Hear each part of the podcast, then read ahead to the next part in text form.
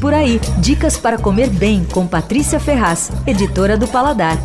Você já experimentou kombucha? É uma espécie de refrigerante natural feito a partir da fermentação do chá. Até pouco mais de um ano, era uma coisa de gente alternativa, uns hippies aí, seguidores da minha queridíssima Neide Rigo, colunista do Paladar e autora do blog Come-se, que ela é uma super pesquisadora da cozinha, especialista nesse, nesse assunto inclusive. Bom, o kombucha é uma receita milenar. O chá é fermentado por uma cultura de bactérias e leveduras. Parece esquisito, mas o processo não é muito diferente do fermento natural do pão, não. O resultado dessa fermentação é uma bebida naturalmente gasosa, ácida, levemente adocicada e que não é alcoólica. Parece uma mistura assim, sei lá, de cidra com guaraná mas é muito gostoso.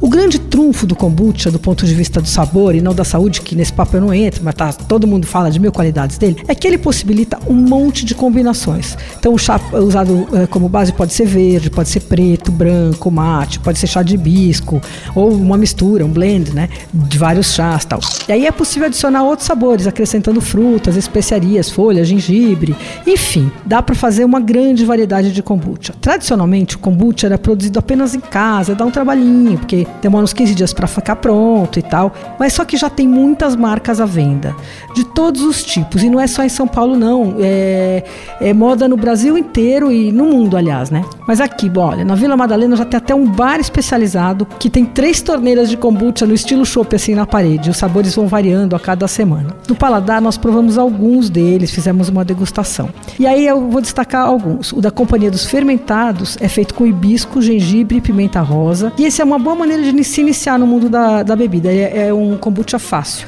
O Biozen também é bom para iniciantes. Tem, tem de frutas vermelhas com hibisco e tem de maçã com canela. Mas é o seguinte, kombucha precisa ser gelado, de preferência com gelo no copo. Ah, e não pode agitar a garrafa não, porque explode. Ah, esqueci de dizer o nome do bar, que aliás não é na Vila Madalena, é em Pinheiros. O bar especializado em kombucha chama Vi Kombucha Bar e o endereço dele é Rua Costa Carvalho, 138 em Pinheiros. Você ouviu Por Aí.